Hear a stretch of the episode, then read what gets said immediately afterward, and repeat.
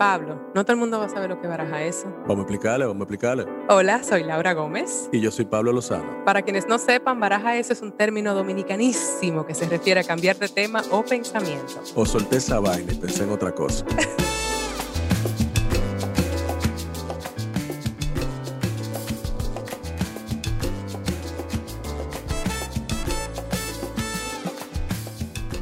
Buenas, buenas a todas las personas que sintonizan Baraja Eso. Este, este episodio de hoy es bastante peculiar porque no tengo a mi partner in crime, no tengo a Pablo Lozano aquí conmigo que está produciendo una peli y está con la soga hasta el cuello hoy.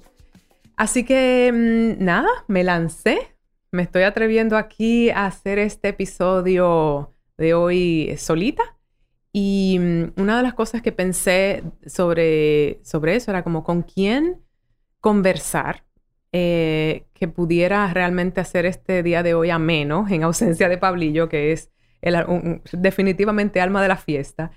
Y mm, se me ocurrió eh, que en base a que he tenido unos días, que voy a ser completamente honesta, unos un tanto difíciles, he pasado así como unas vocecitas en mi cabeza criticándome mucho, mucho eh, sobre cosas de que no, han salido o no están saliendo de acuerdo al, plan, dije, yo necesito escuchar hoy o hablar con alguien que me dé algo de norte, que me inspire, que me saque de mi cabeza. y la verdad es que lo de hoy con Wadis Jaques, que es un actor, director dominicano, un artista que aquí en la República Dominicana es muy querido y fuera de aquí ha tenido mucho reconocimiento, sobre todo en teatro.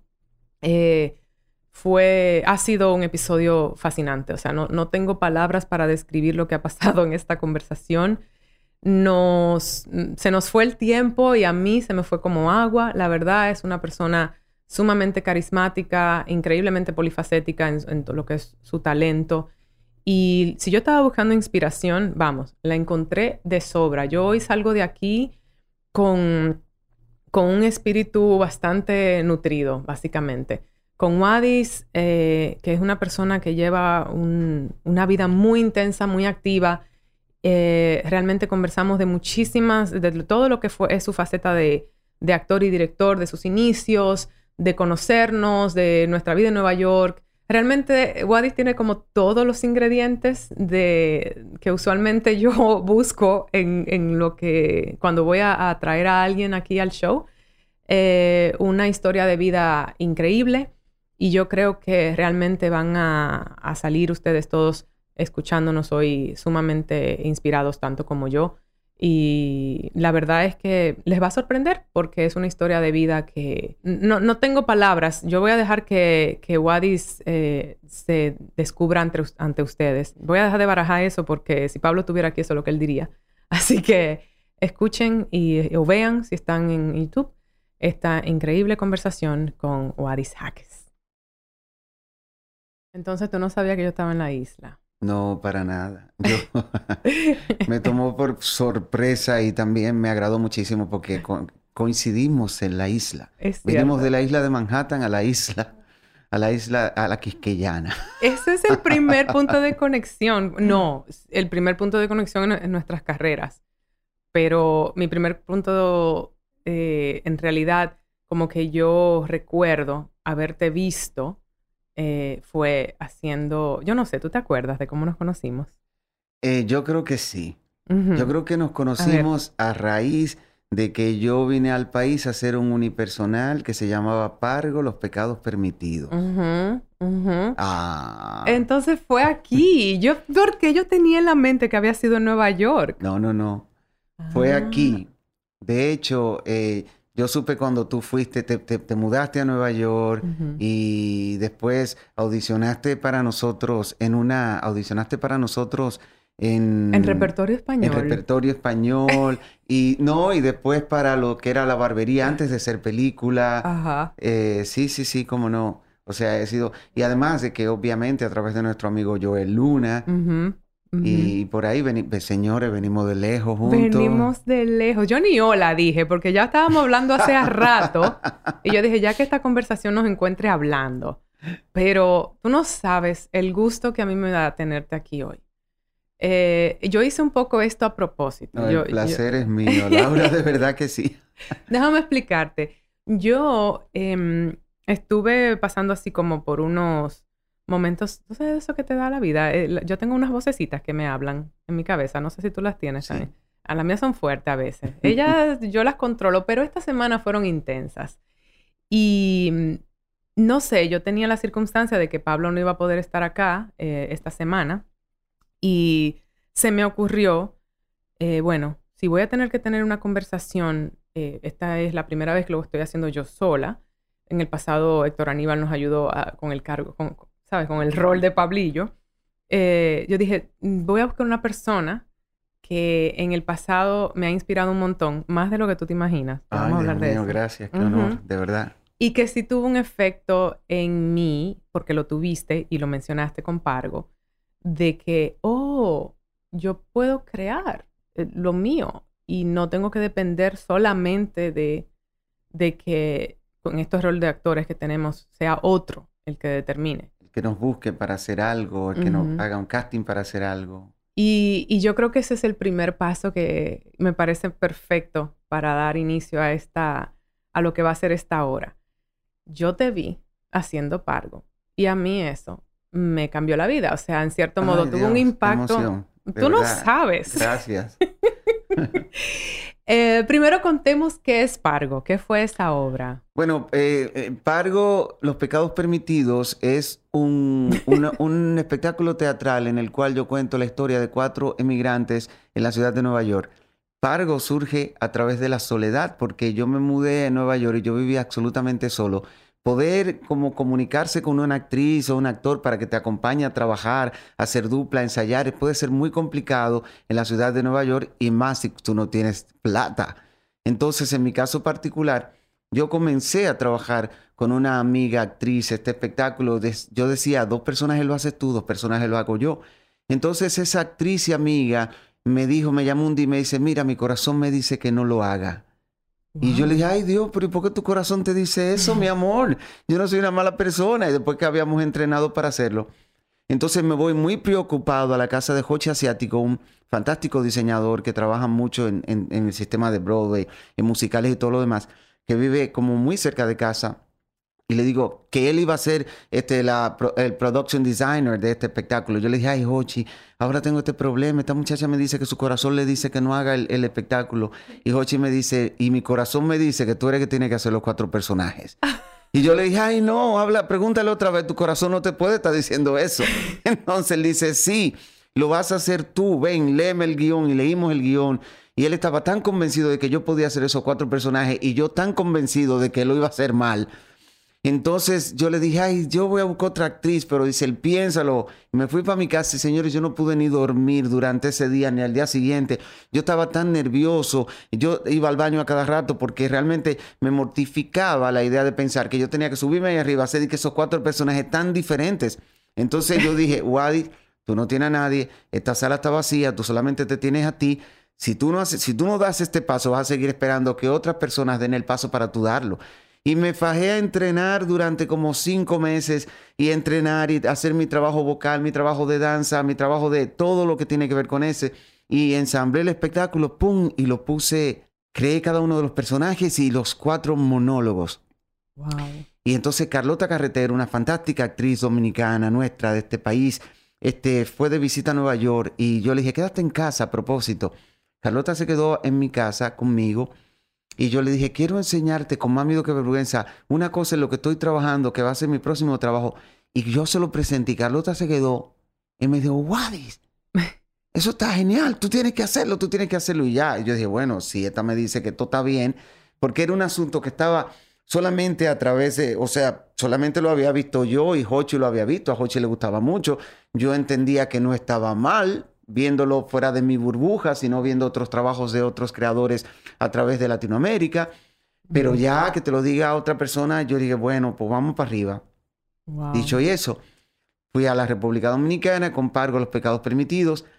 Y te puedo decir que ese fue el gran paso de mi vida, porque ese es el trabajo que me pone en el mapa, aquí en la República Dominicana, me pone en el mapa este, y hace que me den como muchísimos premios, muchos reconocimientos. Después con Pargo me fui a Nueva York a presentarla, después me fui a la Ciudad de México, la presenté, presenté Pargo en el Teatro de la Ciudad de México. En, una, en un paso muy interesante, que eso fue logrado a través del embajador de la República Dominicana en México, una, una función muy emocionante. También después hice pargo en Colombia, hice pargo en, en, muchísimos lugares. Te llevo de viajes. Es que, mira, yo no sabía esto, yo debo decir. Déjame darle un aplauso a mis instintos ahora mismo, porque yo tenía la sensación de que esta era la, de que tú eras la persona con quien yo tenía que conversar hoy. Y lo que tú me estás diciendo me está llegando de una manera tan personal. Yo no tenía idea de que esta, este era el proyecto que te estaba presentando básicamente a ese nivel en la República Dominicana. Pero sí recuerdo que mi respuesta emocional fue muy visceral y pensé, ¿quién es esta persona? Yo quiero, yo quiero, yo quiero ser amiga de él. Pero además era como lo que yo recuerdo que ahora tiene tanto sentido es que tú interpretabas a todos estos personajes de diferentes estratos sociales que estaban contando como una verdad, venían cada uno desde su verdad y desde su espacio de... Mm, ¿Eran todos emigrantes? Era sí, eran todos emigrantes. Era María Cuchívida, que era una homeless. Después de María Cuchívida subía Papichío, que es este tipo dominicano que la soledad lo alcoholizó, digo yo, lejos de la familia, ilegal por más de 20 años y que seguía comprando ropitas y guardándola debajo de la, de la cama en una maleta para cuando se fuera, para cuando pudiera regresar y nunca pudo regresar. Estaba después este, Sasa, la reina del patronato, que, que, era la amante del director de ese lugar en donde ellos estaban contando su testimonio. Y finalmente estaba Pasión Contreras, la transexual Pasión Contreras. ¿En qué año fue esto?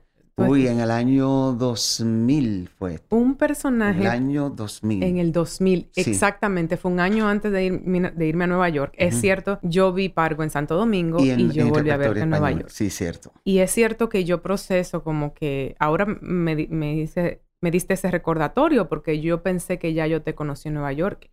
Y yo, ahora que te oigo diciendo esto, pienso, en cierto modo tú construiste tu carrera, lo dijiste como de necesidad, de soledad, de, de la experiencia del inmigrante, que es algo que compartimos.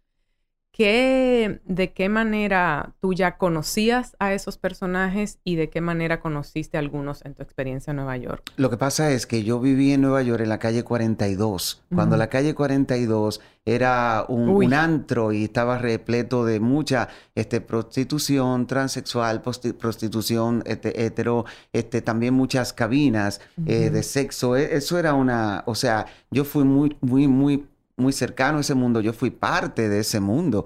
Yo viví en la calle 42 entre la octava y novena, yo viví en el corazón de lo que es Times Square y de lo que ahora este fabuloso distrito, pero que realmente era un nido de ratas. Y mi única forma de poder sobrevivir era uniéndome al grupo, ayudando al grupo, entendiendo al grupo, escuchando... Eh, las historias del grupo, abriéndole la puerta del, del hall del edificio mío, eh, cuando alguien, cuando la policía o un pin carreteaba a una de las muchachas que eran prostitutas, eran mis amigas, entra, métete la escalera, ven. ¿Entiendes? Guardando el secreto cuando un policía me decía que si yo había visto a alguien haciendo tal cosa y estaba al lado de mí o atrás de mí, yo decía, no, no, no, Bari, no, Bari. O sea, eh, entonces en ese tipo de complicidad, y también siempre me he apreciado de ser un, un, gran come boca. Para los que nos están viendo en diferentes lugares, comer boca en Dominicana es prestarle atención a la conversación de una persona. Generalmente el tema no tiene nada que ver con usted, pero usted le presta atención y le pone un énfasis como que fuera, claro. Una, una ley del come boquismo, como yo lo he decido, es que usted jamás puede darle a entender a la otra persona que usted está oyendo esa conversación. O si ellos están ahí hablando de otro tema, usted está como distraído aquí hablando, pero sin perder detalle. Como una mosca en la pared. Ajá, exactamente. Y una cosa muy importante, sin tomar partido de la conversación. Aunque usted quiera opinar como come boca, usted no debe opinar. Porque un come boca que se respeta no toma partido. Y opinar significa ponerse de acuerdo con alguien o de parte de alguien. Entonces yo, como siempre he sido un come boca profesional, oía todas estas historias y los fui absorbiendo como una esponja. Entonces los personajes salieron de dentro de mí, ya estaban ahí. Lo que hice fue transcribir mis vivencias en la calle 42 de, de, Nueva York. Mira, yo me identifico tanto con lo que tú estás diciendo. Gracias por la lección para todos nuestros oyentes que no estén en la República Dominicana. Obviamente los dominicanos saben de más de qué se trata el comeboquismo. Eh, yo también soy comeboca porque, número uno, la ciudad de Nueva York te hace un poco comeboca porque hay cada historia. Exactamente. Yo siempre digo que el tren neoyorquino es... y estábamos hablando, señores, de una época en la cual no habían tantos celulares. No. O sea, casi eso no existía. O sea, ¿Qué te digo? Los celulares que llegaron ya todavía no era como ahora, que todo el mundo tenía un celular y estaba como concentrado en el celular, no. no. En ese momento uno solamente, yo particularmente, estaba concentrado en la vida de todos los demás. Sentado ahí oyendo una doña, dijo tal cosa, te entró la morena, what's going on? Hello. Era como un pa, como un largometraje en mi cabeza todo el tiempo, escuchando un soundtrack de algo, yo absorbiéndolo como una esponja. Ustedes oyen, ese es un talento increíble que se traduce al trabajo de Wadis Jaques. Y a mí me pasó, Wadis, que estudiando actuación en Nueva York, porque yo estudié con un maestro en un basement en el Upper West Side, ¿ok? Love En un dungeon. Yo, Genial. en un calabozo por tres años. Y yo llegué a Nueva York en el 2001 con 21 añitos.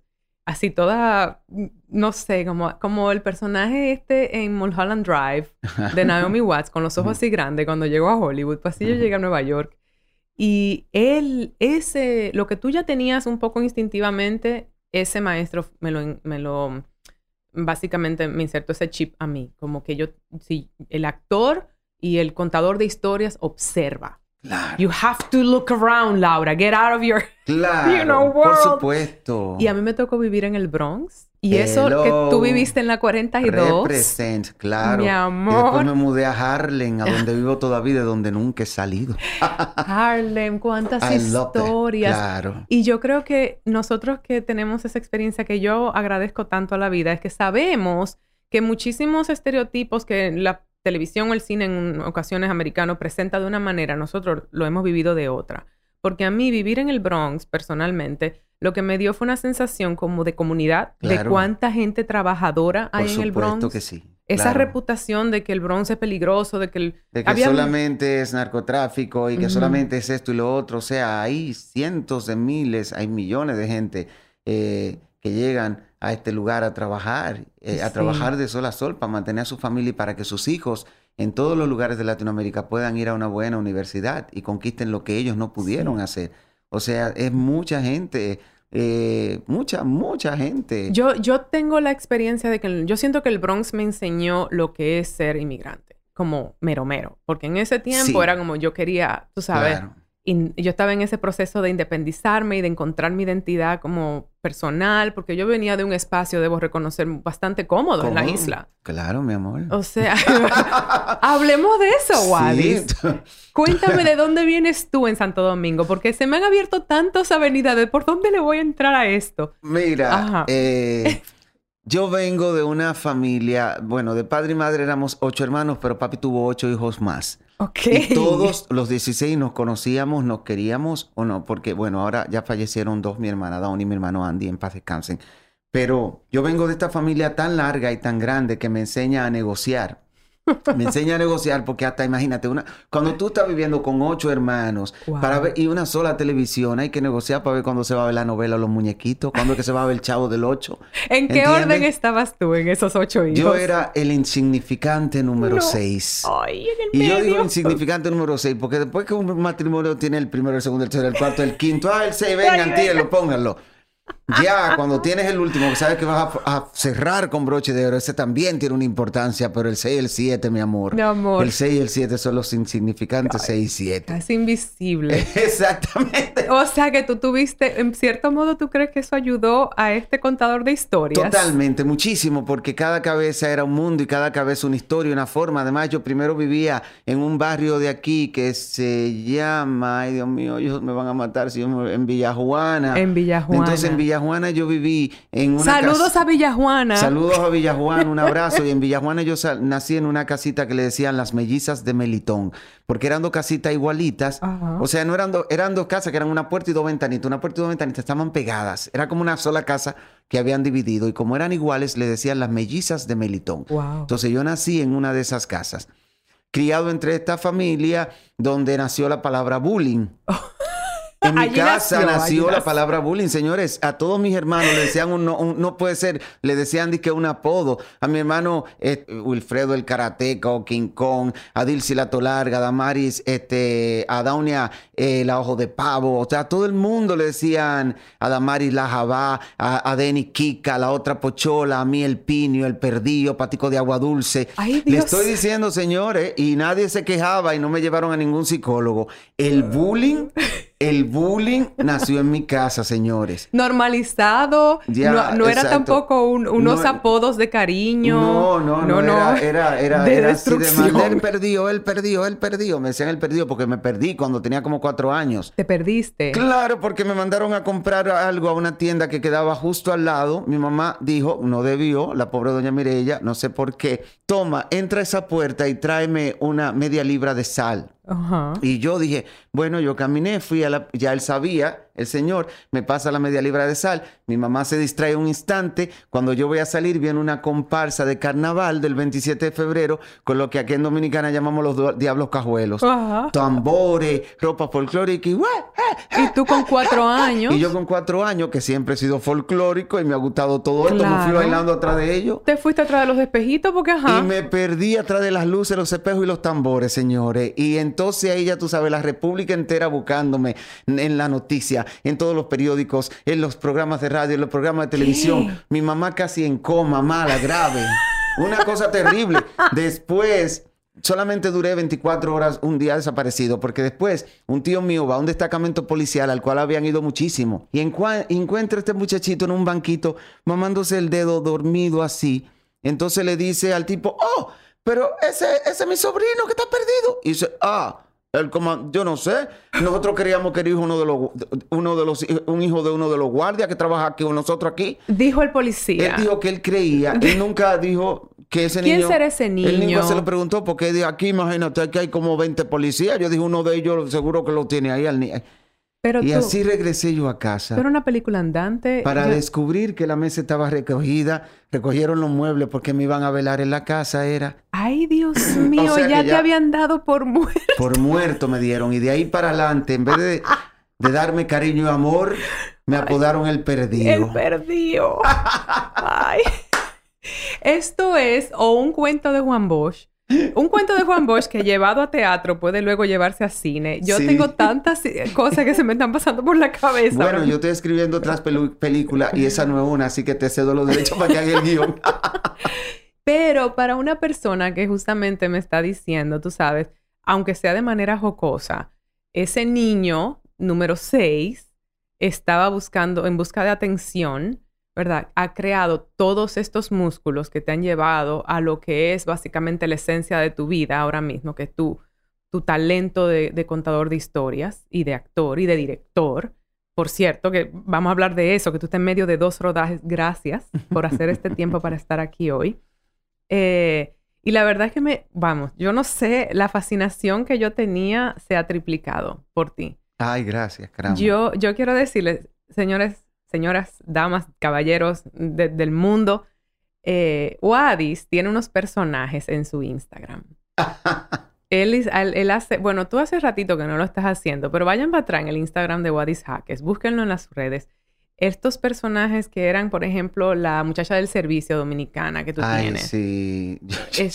esto que tú me estás diciendo, esta capacidad que tú tienes de observar, de comer boca, de traducir eso a luego crear personajes y tal, que te lleva a hacer pargo, luego también te llevó a dirigir, ¿correcto? Sí. O sea, que pasaste, diría, tú dirías que tu inicio fue como actor. Junto, Ah, ok.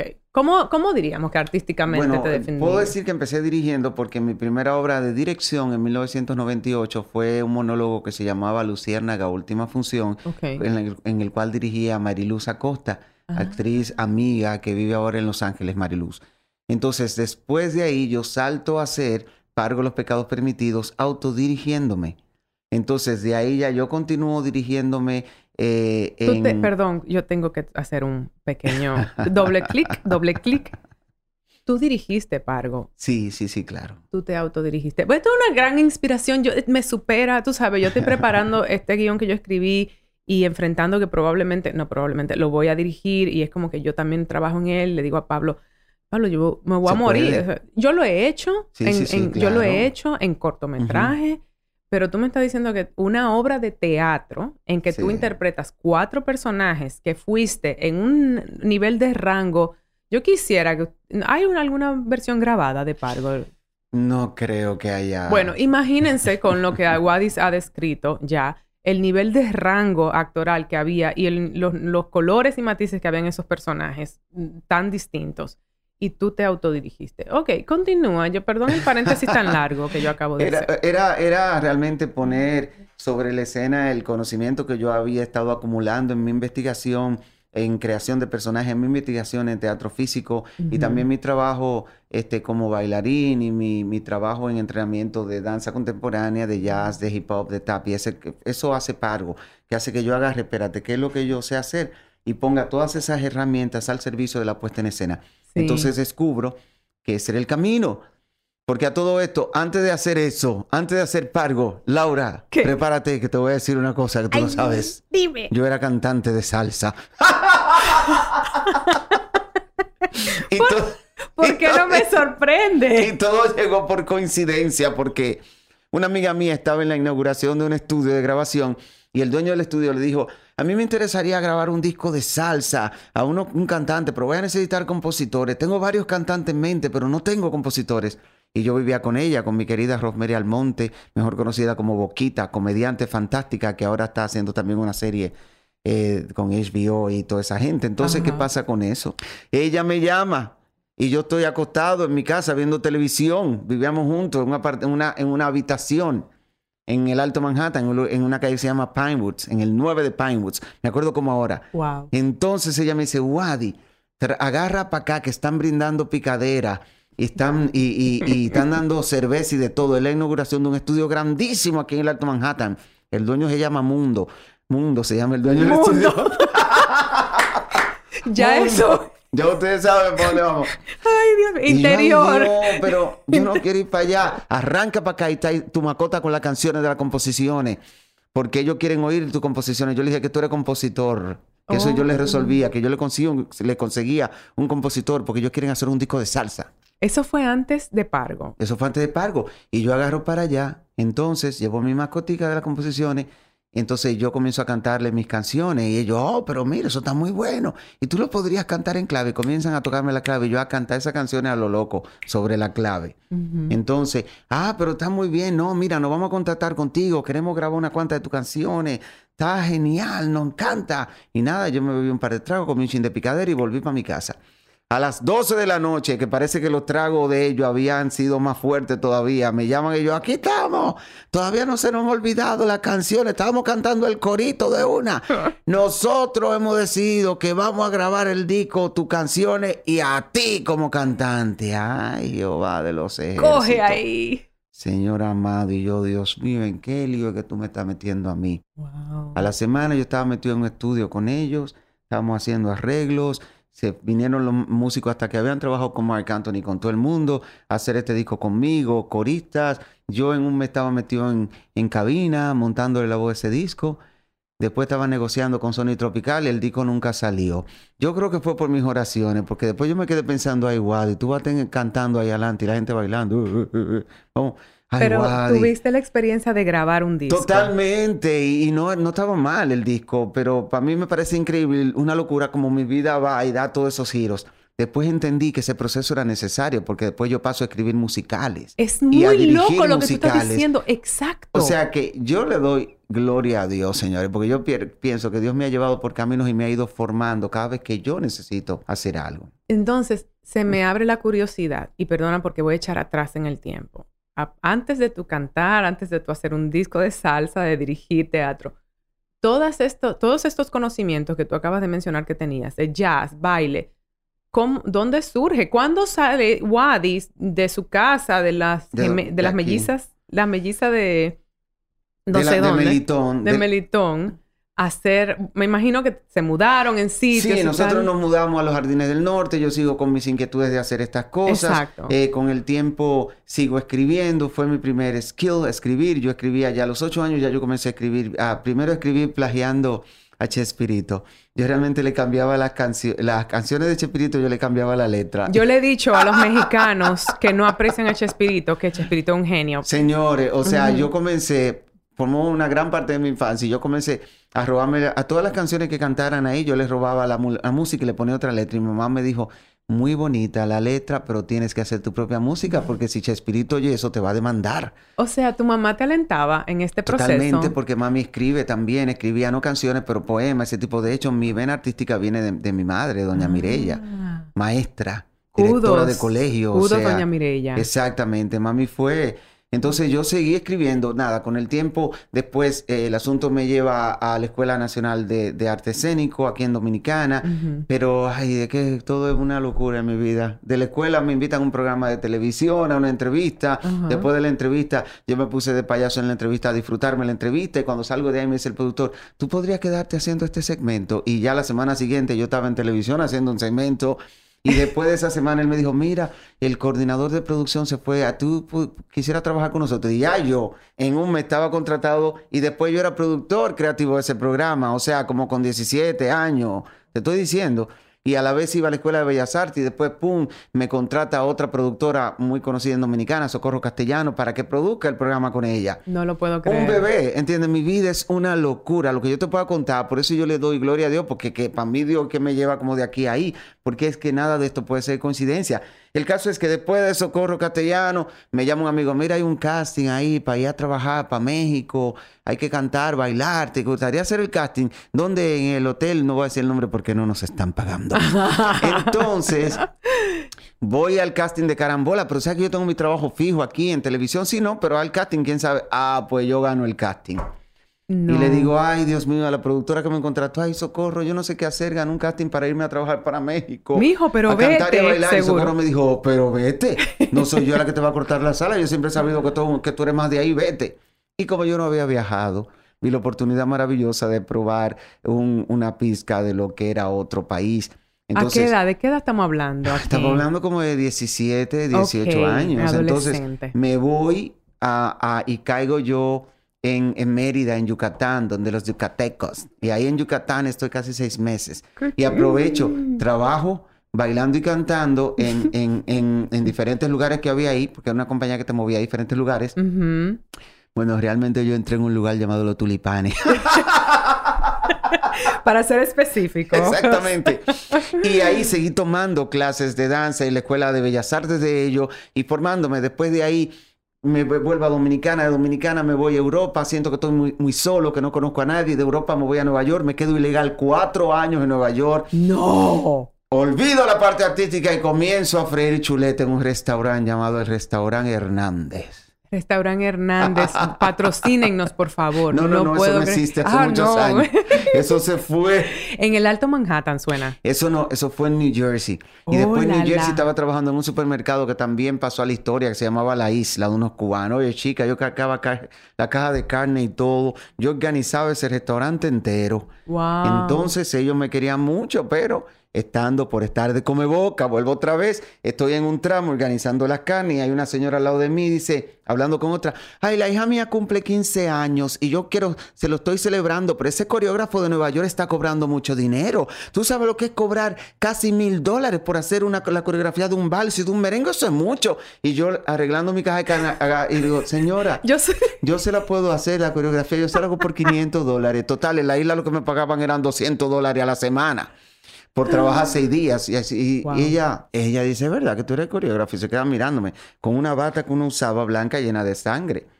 Y yo, sí, sí, sí, usted me ve así, pero yo me vendí. Usted me ve así, pero realmente yo soy bueno. Usted, eh, sí, sí, no, yo se lo... Eh, eh, es más, pruébeme, yo voy, cuando el ensayo?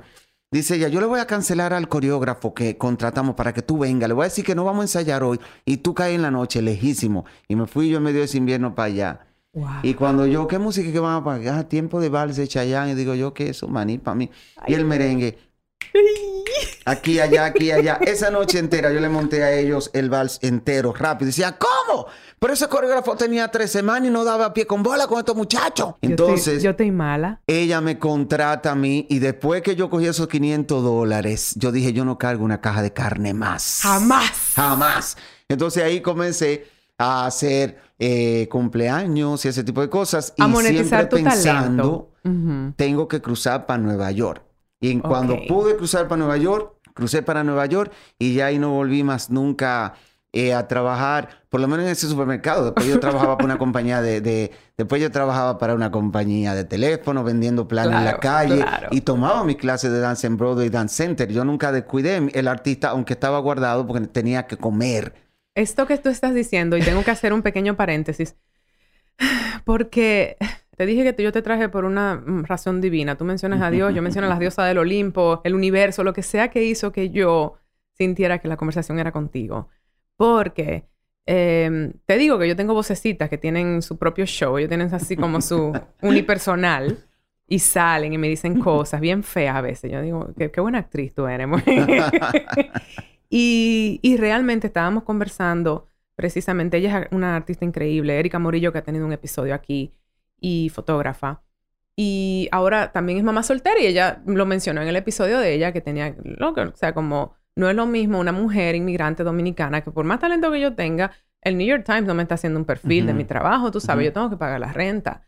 Y ella está lidiando con, con esto de ser artista, como tú dices, y, y, no quedarse en la zona de confort, pero aceptar que en este momento necesita ingresos y está trabajando quizá en contra de, de la corriente, en farma y no sé cuánto, mientras hace su arte, mientras no permite que, esa que ese personaje muera. Claro. Que fue exactamente lo que tú hiciste. Y lo admiro y te aplaudo por eso, porque yo conozco esa historia de inmigrante, yo viví esa historia de inmigrante y, y, ese multiempleo, porque, y que se, se te desarrollan músculos. Me, me, me identifico contigo porque cuando yo llegué a Nueva York, yo comencé a vender ropa en tiendas y yo, mi amor, la mejor vendedora. Excelente, genial. Porque esta, también eso es otra cosa.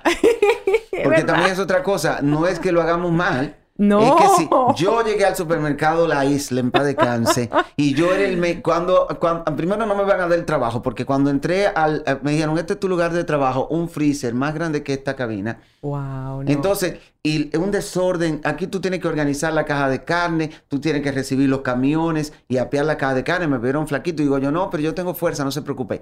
Yo fui el mejor organizador de carne que tuvo ese freezer. Así mismo. Cuando ese dueño llegó, que abrió la puerta, que vio ese freezer, después de mi primer día de trabajo, me dijo, oye, chico. Oye, chico, pero, qué bien está esto. Qué bien está esto, chico.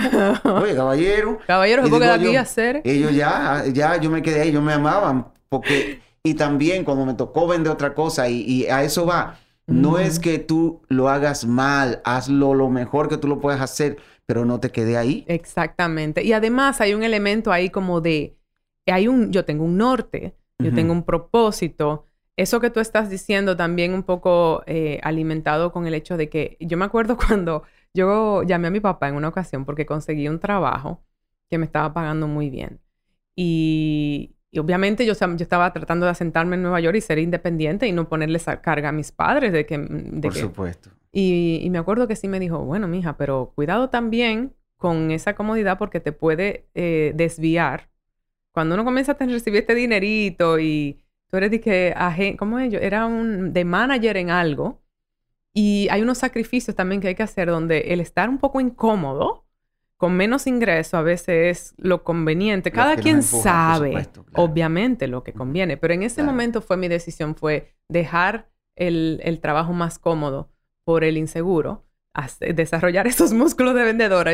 me da pena decirlo, pero una persona iba por un par de jeans y salía con dos fundas, mi amor. Genial. Porque yo ganaba dinero por comisión. Maravilloso. Entonces, Además, tus dotes de buenísima actriz que eres, tú lo aplicabas vendiéndole a la gente. Un poco, sí, te queda divino. Yo no mentía. Sí, sí, sí. Lo que pasa es que ella me pedía un jean y yo le llevaba una camisa y una chaqueta que le iba con el jean. Que Dios te bendiga. Yo hablaba muchísima mentira en esa calle para que la gente me comprara los planes de esta compañía de teléfono cuyo nombre prefiero mantener en el anonimato hasta que venga un patrocinio. que siga llegando.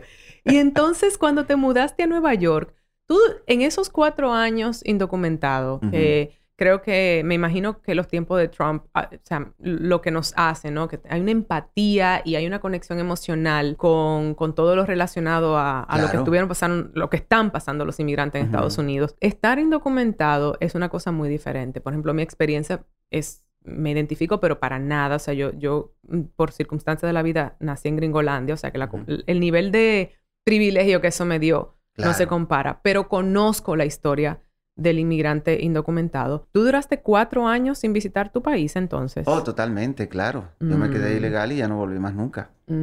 Volví ya cuando pude hacer mis papeles y esa fue entonces la oportunidad de regresar.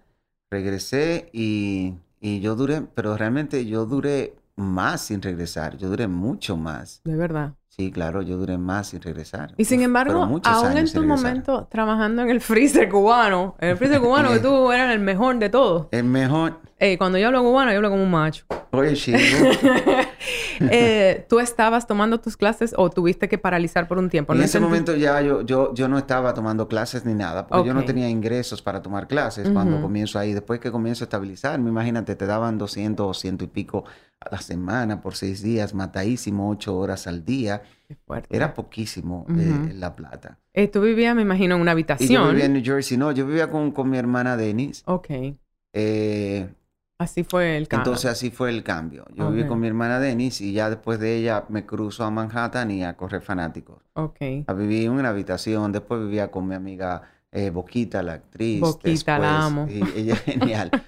después vivía, una amiga mía tenía una oficina en un primer piso de un edificio normal. Entonces ella, pero es que esta oficina nada más funciona de 9 a 5 de la tarde. Aquí puede vivir una persona y digo yo, yo soy el candidato.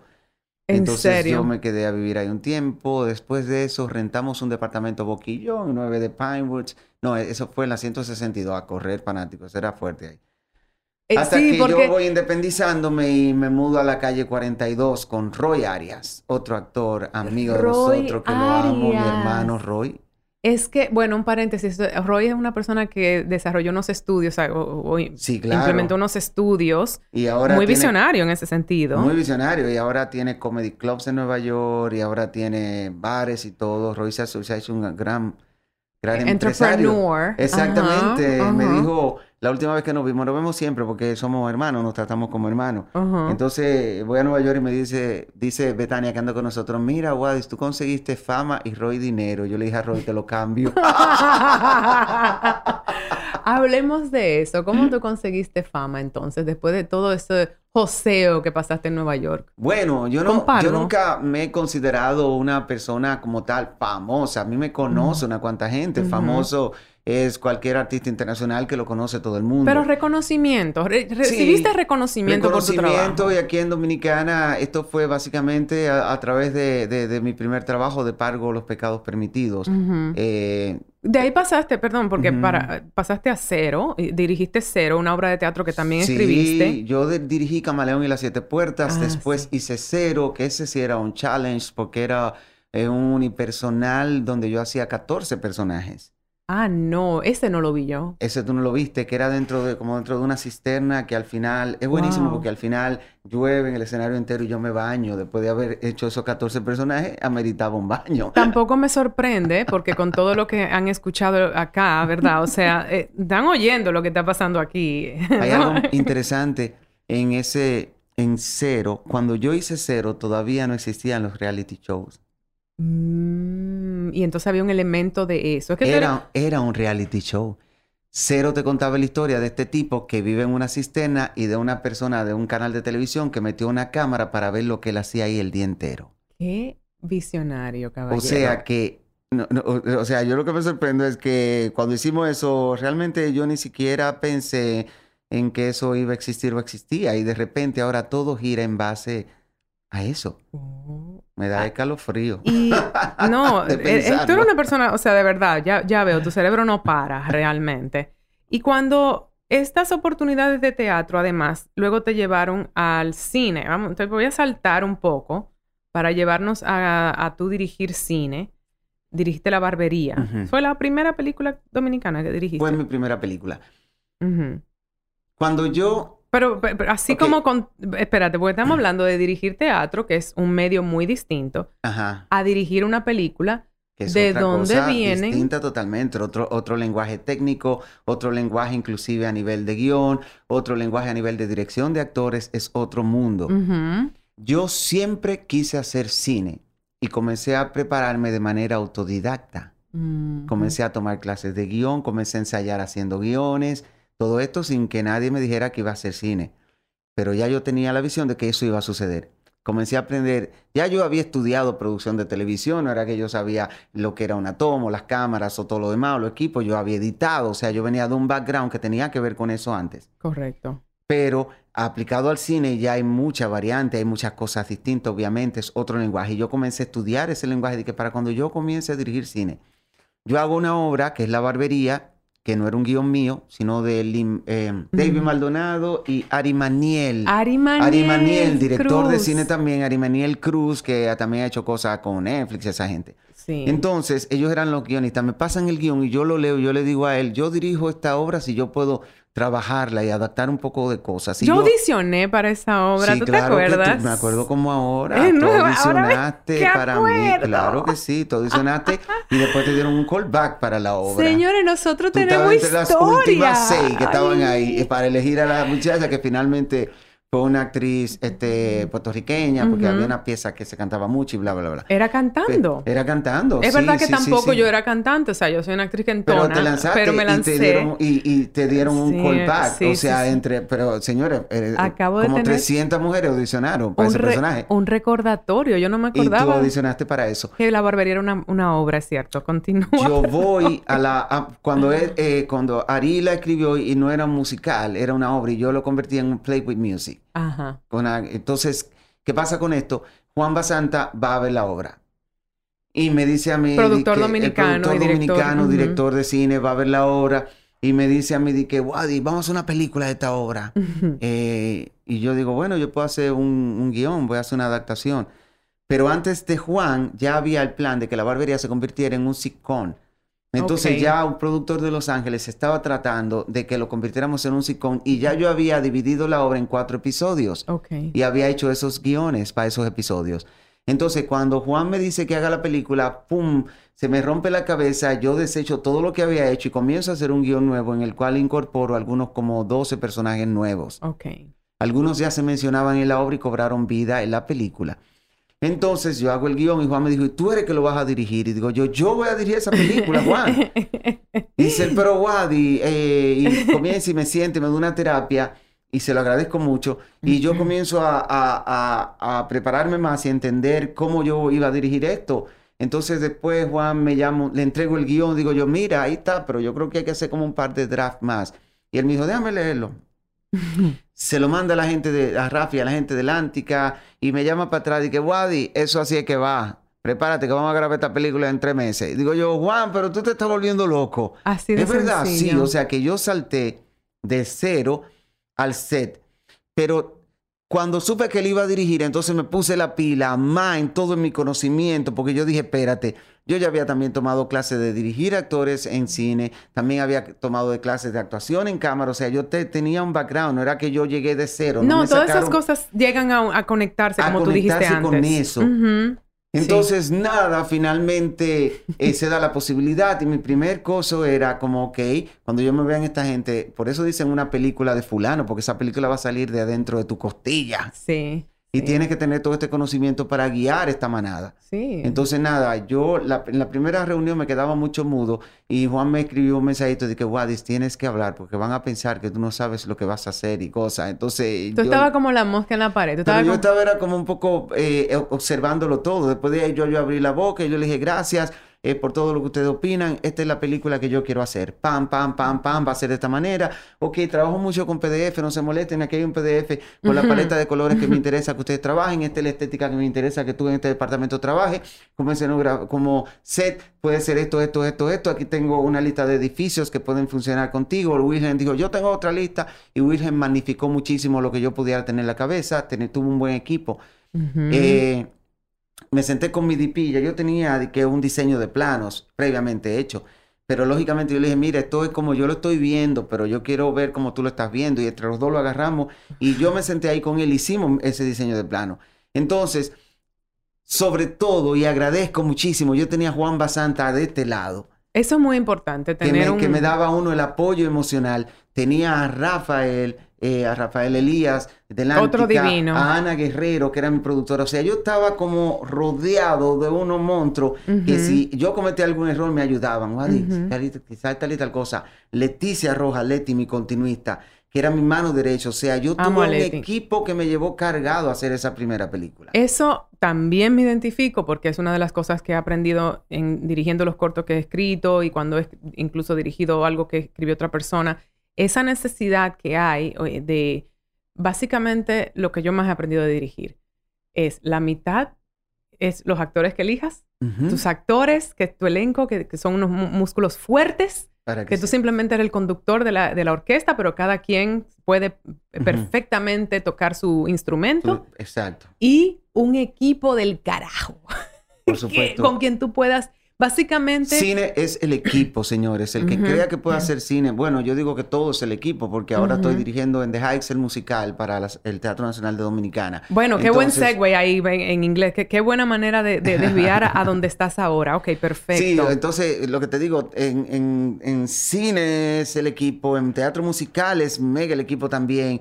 Pero tú no puedes en cine hacer nada si tú no tienes un buen equipo. No, en nada, ¿verdad? En, este tipo de... El equipo es importante, señores. Esto funciona como un éxito individual colectivo. Tiene que funcionar el individual, pero el colectivo tiene que funcionar más que todo. Mira, tú estabas hablando de México reciente, ¿verdad? al principio.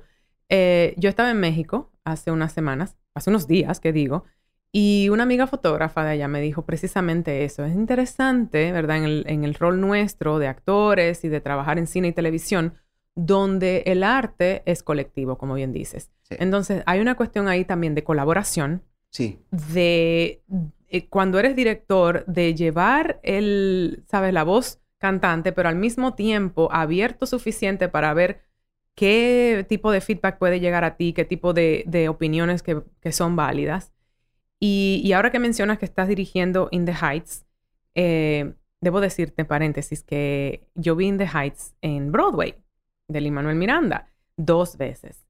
Y mm, fue una obra que para mí tuvo un gran valor emocional porque por todo lo que representa In the Heights, pero ver aquella bandera dominicana, mi amor, en Broadway. Y verla ahora en los cines del mundo también para mí, que se volvió película, verlo ahora o sea, para mí, para mí eso no tiene precio, señores. ¿Y que la gente del mundo pueda ver a través de esa película de Link, que se lo tuvo la oportunidad de decírselo.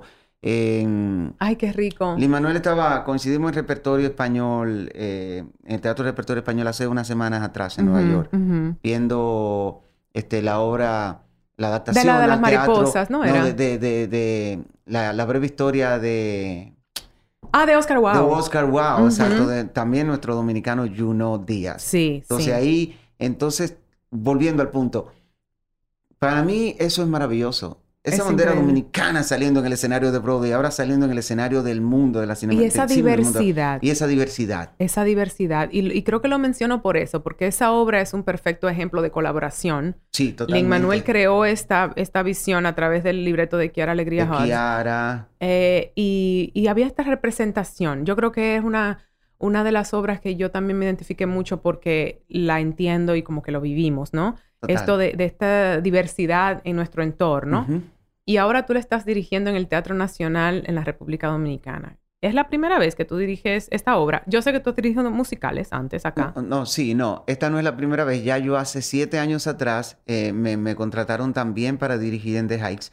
Y yo trabajé junto con Amaury Sánchez y Javier Grullón, que está haciendo el papel de Usnavi, en la traducción y con nosotros supervisándolo Lin Manuel Miranda. No lo puedo creer. La primera eh, traducción que se hace como aprobada por ellos y la que se aprueba como traducción en español es la que hicimos nosotros acá supervisada por Lin Manuel. Tú me estás volando la cabeza ahora mismo a mí. Exactamente, amiguita. Porque la están haciendo en Puerto Rico ahora con nuestra amiga Denis Quiñones. También esa versión. en inglés la están haciendo. Ah, la están haciendo en Puerto inglés. Rico Sí, eso me da mucha risa porque ahí está eh, mi amigo eh, Laguna, está un montón de gente, Denis está ahí. Están pilas de gente que hemos trabajado en Puerto Rico porque también estoy haciendo cosas allá. Están haciendo están haciendo en Puerto Rico y yo lo estoy haciendo en Dominicano. O sea ¿Tú, que... tú has vivido en Puerto Rico también, ojo, Sí, de hecho yo vivo una parte del año en Puerto Rico. Yo tengo como un hueco en Puerto Rico a donde me quedo y es buenísimo, es buenísimo para mí porque me permite escribir, estoy cerca de la playa ahí en, Condado, o sea que es... Ok, y, y también tienes tu... ¿Todavía te queda tu apartamento en, Harlem? Ahí lo tienes. Sí, todavía, ese, ese, es inamovible. Imagínate, esa área se puso buenísima. Yo era tu vecina, ¿te acuerdas? Claro que sí, vivíamos súper cerca, pero tú vivías más cerca pero tú vivías donde los popis, como decimos en Dominicana. Bueno, yo me mudé, porque acuérdate que yo también como tú... Eras una niña chévere tú, porque tú vivías, eras una niña fresa. Bueno. Tú vivías, bueno. Yo vivía en el Bronx, ¿ok? Y del Bronx se volviste ya evolucionamos. No, del Bronx, Hamilton Heights, de Hamilton Heights, entonces fue... Y te volviste ese lugar bien fabuloso a una esquinita del centro. Tú vivías casi frente al parque, o frente yo vivía a Central Park. casi frente a Central Park, pero ojo, vamos a aclarar una cosa, porque para la gente blanca yo no vivía en Upper West Side, ¿ok? yo me acuerdo que yo estaba saliendo con un tipito blanquito del Brooklyn que me encontraba que la 103 con Central Park West era muy para arriba. Y obviamente esa relación dejó de, eso dejó de ser. De ser. Este, y yo vivía también, porque hay una cosa tan bonita en Nueva York del tema inmigrante. Esa zona era, era porque se ha gentrificado mucho, pero era muy dominicana. Totalmente. En los 90, en los finales de los 80. Era muy dominicana, no tan dominicana como el Alto Manhattan, no, pero no, era, no. había mucha gente dominicana, habían lo que en México eh, eh, llamamos tiendas, pero eran bodegas. La bodeguita. En, en Nueva York y colmados en Dominicana. Estando entonces en todos estos lugares en que te encuentras, Harlem, Puerto Rico, República Dominicana, México, Colombia, tú has estado allá también. Tu trabajo te ha llevado por muchos sitios. Eh, ¿Dónde te encuentras ahora? O sea, fuera de In the Heights, ¿te estás haciendo The Voice? Eh, no, estoy haciendo Got Talent. Dominicanas Got Talent. No, pero también The Voice está en Dominicana y yo estoy súper contento de que también existe esa plataforma porque es una buena plataforma para el teatro, para bueno, para los artistas dominicanos, para el talento. Pero yo soy uno de los jurados de Dominicanas Got Talent. Que es un este spin-off, básicamente, ¿verdad? De la del original. Sí, eh, eh, es, es, parte de la franquicia. De la Pertenecemos a la franquicia Got Talent, que está en más de 60 países en el mundo. Sí. Entonces, pero somos parte de la franquicia, supervisado por la franquicia también. Tú tienes el rol del juez maluco. Es que me da mucha risa cuando la gente dice que yo tengo el rol del rey maluco, eh, del, del, del, juez maluco, porque entiendo que es que nunca me han visto en acción. Yo nunca he sido menos de ahí. No, yo creo que a mí me... Ni dirigiendo y también cuando me tocó ser jurado del Latino American Idol era lo mismo. O sea, lo que pasa es que yo entiendo que si tú quieres ser un artista, tú necesitas escuchar la verdad. Me encanta. O sea, alguien tiene que serte honesto. Yo prefiero decirle a la gente, ay, no, amiguita, usted no da para eso, no lo hiciste mal, lo hiciste fue muy mal. Eso es muy válido. Tú lo vas a lograr. Yo pienso, sí, tú lo vas a lograr, pero si decides inclinarte por otra profesión, te iría quizás un poco mejor. Me encanta. Creo que no fue muy bueno ahí. Una pregunta eh, con nuestro romance de Nueva York y todo lo demás. Eh, estamos en unos tiempos muy difíciles, viviendo un, lo que ha sido esta pandemia. Estos dos años han sido terribles. Eh, mencionaste que perdí, no, no por la pandemia, pero dos personas, tus dos hermanos. Yo estuve al morir por la pandemia. Y a eso era que iba. Te dio COVID a ti en Nueva York. Tú estuviste en coma. ¿Verdad? Por eso la gente no entiende por qué mi fe es mi fe. Yo le doy gloria a Dios otra vez. Yo estoy, tú estás hablando con un milagro. Yo eh, me enfermo de COVID cuando el COVID era todavía en Nueva York ni se sabía. O sea, en Nueva York se sabía y habían casos aislados, comenzaban a hacerse las pruebas, pero realmente ibas a los hospitales y todavía no te, no te hacían la prueba porque ni había pruebas. Entonces yo me enfermo, imagínate, en febrero del año de, 2020, exacto, a eso iba, del año 2020 me, me enfermo. febrero fue es cierto, que en empezaba febrero. apenas, empezaba apenas. Entonces yo estoy enfermo hasta principios de marzo y ni siquiera voy al hospital. Cuando me doy cuenta de que ya no puedo respirar, cuando no puedo decir una oración completa sin que se corte mi respiración. Mi roommate en Nueva York me obliga y mi primo Aaron Jaques me obligan a ir al hospital, me llevan al hospital y yo voy y en el hospital me dicen, no, lo que usted tiene es una pulmonía aguda, me recetan algo que yo compro y eso me empeora y duro yo dos días empeorándome. Voy de emergencia ya al hospital con la respiración por debajo de la vida humana. No puedo creerlo. Ahí me entuban corriendo y ahí estoy yo entubado casi un mes. Con Oh. todos los órganos fallando, menos el corazón. O sea, listo para desconectarme. Y Yo mi familia de acá. Y eh, mi familia en comunicación con uno de los doctores, eh, el doctor este, Vela, eh, costarricense, una persona maravillosa que pudo estar en contacto con mi hermana que es doctora, Damaris, eh, y ella viviendo en la mortificación y, y tan- también manteniéndolo en secreto de la prensa. Al contrario, alguien dijo aquí que había ido a Nueva York y le habían dicho como que Wadis estaba interno y eso comenzó a regarse y tuvo que salir mi prima y dar declaraciones aquí, llamar y Milagros Germán, mi amiga Milagros llamó y mi hermana le dijo, no, no, no, él está bien, está ahí un poco aislado, pero él no está interno, le mintió Ujú. para que esa información no saliera por mi mamá. Ah, para que tu mamá no estuviera alterada. Mami viene de perder dos hijos ya y no hace tanto tiempo. Entonces, eh, ocultaron la información y la información sale a flote ya cuando yo salgo del coma, este, y cuando regreso a la casa, como dos, tres semanas después de estar en la casa, que pude, porque yo no podía caminar bien todavía eh, por el encamamiento. Entonces ya cuando pude grabar, grabé un video y expliqué lo que me pasó para que eso sirviera de ejemplo y para que las personas vieran que estamos ante una pandemia que se iba a seguir expandiendo y que era real y que la gente estaba muriendo de verdad. Y ahí es donde yo subo ese video este, y hago ese testimonio. O sea que ya ahora en el febrero que viene van a ser dos años, increíble. Esto es increíble. Mi mamá y mi papá tuvieron el, el COVID al principio, en marzo. Wow. Eh, marzo 12, que era el cumpleaños de mi mamá, justo. Y yo le dije desde Los Ángeles que yo estaba... No, ma, no celebre el cumpleaños porque mi papá tenía un dolor de espalda muy fuerte y yo tenía una sensación de que era eso. Y no- deja la histeria y tal.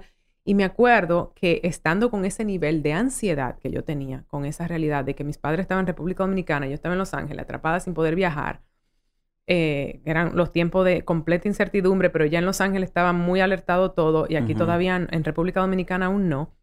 Un, un tiempo después, por suerte, salieron ilesos, digo, da- pasaron la suya y mi mamá quedó con sus pequeñas secuelas, y Sí, tal. sí. Este, pero luego, un tiempo después, veo ese, ese video del que tú hablas y yo quedé de una pieza realmente porque no podía yo procesar que tú habías estado ese, todo ese tiempo, tú estuviste en coma, tú estuviste fuera, o En sea, coma, entubado, entubado. entubado. ¿Y cómo fue entonces? Este, pro- este podcast, según yo, es de procesos de vida y profesional, pero también es de transformación. ¿De qué manera eso transformó a Wadis Jaques? Mira, te voy a ¿Cómo fue decir- regresar de ese proceso? Mm. Re- regresar fue, primeramente yo ni sabía que estaba en el proceso, te lo digo eh, de verdad, porque cuando yo salgo del coma, al contrario, yo estaba como en otras cosas en mi cabeza, yo no sabía cómo había llegado ahí, yo pensé que me estaban raptando para robarme los órganos, tú sabes, yo peliculero al fin, o sea, fue como otro proceso mental que después poco a poco fui descubriendo, me dijeron qué fue lo que me pasó y mis amigos que me llevaron y mi primo Aarón me fueron contando qué fue lo que me pasó. Y así yo, no era que yo tampoco me daba cuenta que eso fue lo que pasó, no. Yo le digo que sí a todo, pero hay Mm. cosas que se borraron de mi cabeza. Entender que la vida se puede ir en un instante, entender que es muy importante la cercanía, estar juntos es muy importante, entender que amar a las personas y demostrárselo es importante, entender que debemos ejercitarnos en el amor, que es importante, que no puedes perder el tiempo en bobadas, para mí eso, eso logró todo eso. Y entender o reconfirmar algo que ya yo sabía. Hay un Dios delante de mí que va peleando mis batallas. Yo estoy seguro, yo estoy seguro. Está peleando mis batallas y vela por mí. Yo estoy seguro, señores, y lo repito, mi fe no es de que me la estoy inventando, la he vivido. Yo he estado aquí en una situación y Dios me muda, pum, ven, acá a otra. No es coincidencia. Te puede pasar algo en la vida y tú puedes decir, ah, mira, eso puede ser coincidencia, pero cuando en la vida, tú, cuando tu vida entera eh, gira en base a eso, tú tienes una fuerza delante de ti, tú tienes un Dios supremo delante de ti que está haciendo cosas en tu vida.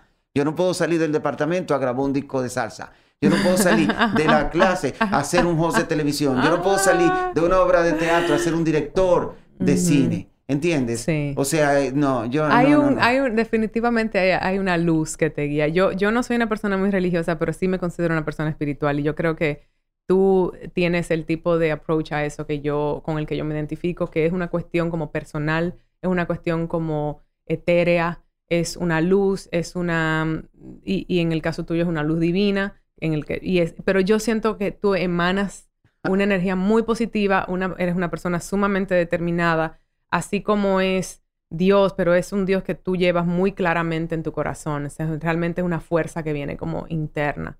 Y, y se nota, Wadis, se irradia. Eh, tú tenías, ya tú eras, ya tú estabas en el top mío, así como de personas que yo admiraba y que había tenido un efecto en mí más de lo que tú te imaginas, de verdad. Esa chamaquita, porque yo era una chamaquita cuando te vi de 20 años, que te vio haciendo ese show, de una manera inconsciente quedó en la cabeza para mí que crear era una opción. Qué maravilla, gloria a Dios por eso, te lo digo otra vez, porque que... Eh, de verdad. Realmente alguien te puede dar un premio, alguien te puede dar un reconocimiento, alguien te puede conocer en la calle, pero lo que para mí no tiene precio es poder inspirar a otros. Sí. Porque es lo que tú siembres, como echarle agua a algo que va a germinar y va a inspirar a otras personas, es como una cadena. Sí. Por eso lo que tú estás diciendo significa mucho para mí y te, te lo agradezco y, qué bueno, porque... Sí. Pues nos has inspirado, me has inspirado un montón. Tú dijiste que tu carrera es una como una conversión de, una, o sea, se, alinearon muchas cosas y muchos músculos que fuiste trabajando, pues a la vez yo siento que también está el tema de inspirar, es como una serie de momentos, ¿verdad? Y, creas un impacto en una persona y yo creo que eh, otras personas llegan a, un lugar y tú tienes un rol en, en la vida de esa persona en un momento X y yo creo que lo has tenido para muchas personas que han visto tu trabajo aquí en República Dominicana, sin duda alguna, pero estoy segura en Nueva York, en México, hay algo en ti que irradia magia y yo te agradezco por haber hecho magia hoy para estar aquí hoy porque tú estás dirigiendo no solo In the Heights, otra cosa, me dijiste. También, sí, trabajando es un musical nuevo y se llama Mariposas de Acero y es una historia en rap y trap sobre la historia de las hermanas Mirabal. Uy, qué... Ah, ok. Es una versión... La espero con ansias. Cool, porque es volver a traer esas mujeres desde la mujer, la mujer detrás de todas de las heroínas que nosotros conocimos. Es la base de nuestra democracia y estamos creando un espectáculo para las naciones, para nuestra nación y para las naciones. Wadis Jaques, eres un ser humano extraordinario, un artista inspirador. Gracias. Señores, coman boca que tiene sus ventajas, ya lo saben. Dicho aquí por el señor Wadis. Gracias, corazón. Escuchen Baraja Eso en cualquier plataforma donde escuchen podcast. Y suscríbanse en Spotify, califíquennos, déjennos reseñas en Apple Podcast y compartan y síganos en nuestras redes sociales. Arroba Baraja Eso Podcast, arroba bj.lozano y arroba ms Laura Gómez. Baraja Eso es una producción de Sonoro. La producción es de Mariana Coronel y Laura Gómez. Música original de Stu Mindeman. Los ingenieros fueron Karina Riverol, Joaquín Sánchez, Ernesto Sánchez y Adelín Guerrero.